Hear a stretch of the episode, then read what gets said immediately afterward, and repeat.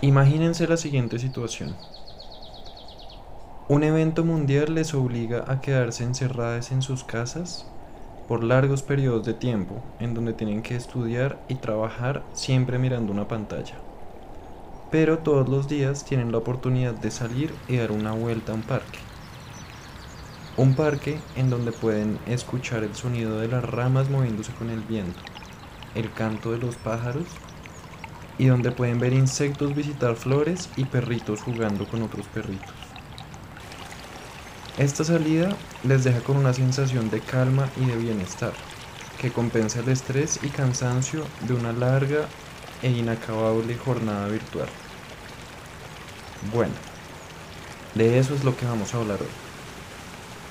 Bienvenidas, bienvenidos y bienvenidas a este nuevo episodio de La Enredadera y Compañía.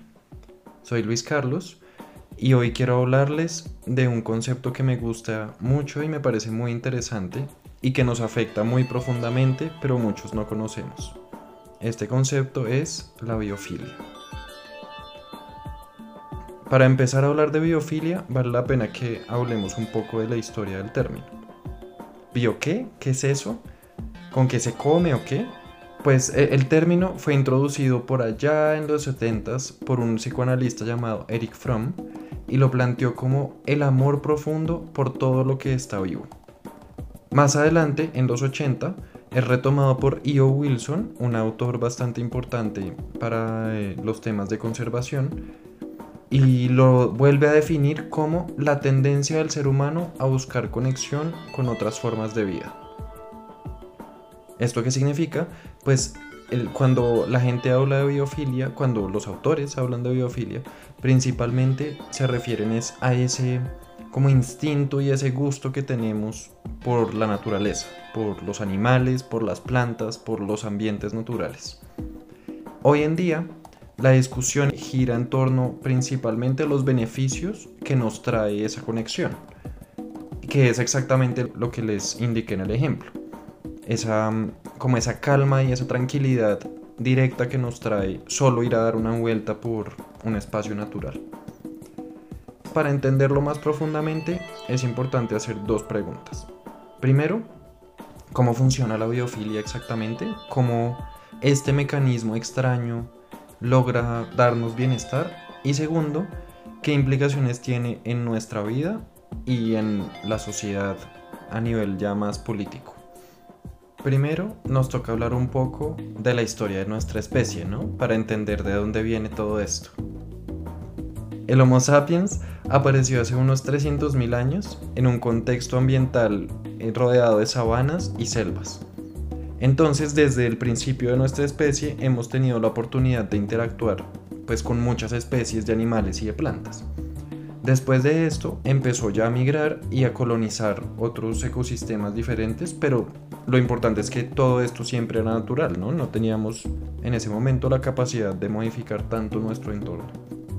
Por otro lado, la primera ciudad parece que surgió hace unos 9000 años más o menos, pues lo que se puede considerar como una primera ciudad muy antigua, claro. Y las ciudades modernas como las conocemos hoy en día, así llenas de cemento y edificios y ladrillos y mejor dicho, esas no llevan más de 200 años, incluso si hacemos unas cuentas así bien exageradas.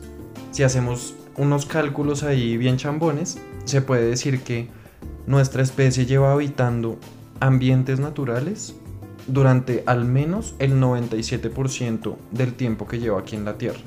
O sea, aproximadamente unos 291 mil años si contamos la primera fecha aproximada de la primera ciudad. Para entender esa escala, imagínense esto.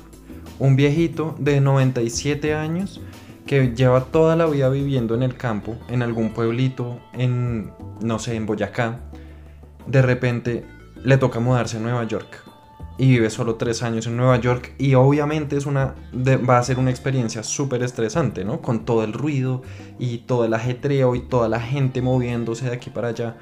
Eso es básicamente lo que le ha pasado a nuestro cerebro. Porque nuestro cerebro, nuestro sistema nervioso y nuestro sistema inmune están acostumbrados es al contexto de esos 290 mil y pico de años que nos adaptamos a los contextos naturales. Entonces ya está acostumbrado y tiene la expectativa de escuchar pajaritos, de oler aire limpio, de recibir sol, sí, un montón de cosas que las ciudades no nos están garantizando hoy en día.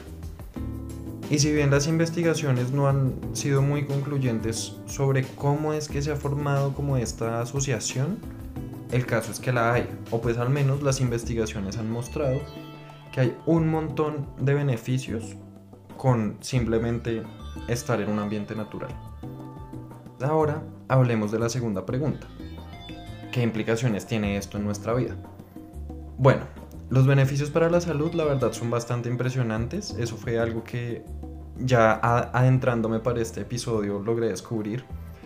Y aquí les tengo una lista, por ejemplo. Realizar caminatas por bosques o espacios similares mejora la producción de células anticancerígenas. O sea, solo dar paseos por un bosque o un humedal o cualquier sitio así eh, medio natural ya de por sí, así que tendamos a que no nos dé cáncer. Habitar cerca de espacios naturales aumenta la felicidad. Y estar en una habitación que tiene vista hacia un jardín o hacia un bosquecito o hacia árboles reduce significativamente, casi incluso a la mitad, el tiempo de recuperación después de una cirugía. Además, esto beneficia la concentración y reduce el estado de alerta, lo cual hace que podamos descansar mejor en el momento en que queramos descansar. Ya sabiendo esto, imagínense que esto se tuviera en cuenta en el diseño de las ciudades. O sea, que las ciudades modernas fueran mucho más verdes, que tuvieran acceso a, reservas cerca y que no fuera un lujo para los ricos nada más. Esto haría que todas las personas que habitamos en las ciudades tuviésemos mejor sistema inmune, por decir algo. Y en el caso hipotético de que sucediera algún evento global que afecta la salud de la gente, como una pandemia por ejemplo, todas las personas que habitan en ciudades más verdes tendrían un mejor sistema inmune que estaría mucho mejor preparado para recibir este evento externo, lo que haría que no se enfermaran tan gravemente o que no se enfermarán tantas personas. ¿Esto qué implica? Pues se ahorraría mucho dinero en inversión en salud, o sea, los, los hospitales no estarían tan llenos como están hoy en día, y además se salvarían muchas, muchas vidas con el simple hecho de incorporar la naturaleza en el diseño de las ciudades a sabiendas de que esto va a tener un beneficio a gran escala y a largo plazo. Desde la enredadera nos parece importante resaltar que esto también es un asunto político, no es solo un pajazo mental teórico que igual me parece hermoso, sino que también tiene implicaciones en las decisiones que se toman a nivel de gobierno. ¿Por qué? Bueno, lo que pasa es que en muchas ciudades como Bogotá, el metro cuadrado de zona verde se reduce a medida que empiezan a, a bajar los ingresos promedio de las personas que habitan un barrio. ¿Esto qué significa? Es que hay menos parques o que los parques que están tienen menos zonas verdes cada vez que, por ejemplo en Colombia, se baja el estrato de la zona. Por lo tanto, las personas con menos ingresos están forzadas a habitar zonas que tienen menos acceso a naturaleza. Y es que el precio de la finca raíz aumenta entre más zonas verdes, entre más parques y entre más zonas naturales hay cerca a, digamos, el edificio que se está vendiendo. Claro, entonces si seguimos esa lógica, que es la que siguen hoy en día nuestros gobernantes, si se pone un parque en un barrio, eso va a hacer que aumente en sí mismo el valor del barrio. Todos van a subir los servicios, posiblemente va a subir el estrato como lo manejamos aquí en Colombia, y eso va a hacer que esas personas que habiten ahí ya empiezan a no poder pagarlo. Entonces, cada vez se les limita más el acceso a las zonas verdes que podrían beneficiar su salud a largo plazo o que podrían hacerlos pues tener una mejor calidad de vida en el corto plazo, ¿no? Si queremos llegar a una sociedad que sea más igualitaria no solo en el tema económico, sino también en los temas de salud mental y salud física, pues va a tener que haber más parques. más parques y más acceso a zonas verdes y, y garantizarle ese derecho a las personas, porque trae una gran cantidad de beneficios que no se limitan simplemente a, no sé, acceder a lugares de recreo y de deporte. Y bueno, ya para cerrar, quería decir que ojalá después de escuchar este episodio le surjan ganas de salir de su casa, de levantarse, de ir a darse una vueltica por el parque que tengan más cerca, o al menos para planear su siguiente visita a una reserva natural o algún humedal que pueda haber en su ciudad. Si tiene la oportunidad de hacerlo, claro está. Créanme que si lo hacen van a sentir los beneficios ese mismo día y si no, el día después y si no, les va a quedar el beneficio por al menos un mes. Y ya que conocen esta conexión entre la tranquilidad y visitar espacios verdes, fácilmente pueden aprovecharse de ella y verse beneficiados.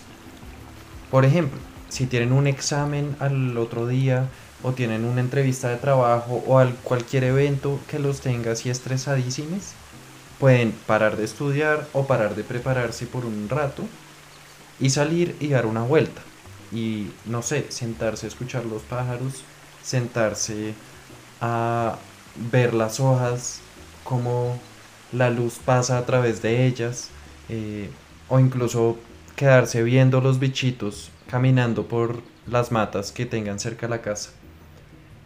Y cuando vuelvan, y se sienten otra vez o incluso si pararon ese día y al otro día ya van a ir a presentar su examen o a realizar su entrevista, van a estar mucho más tranquilos que si solo hubieran seguido estudiando de tajo y se hubieran quedado dormidos al final de la noche.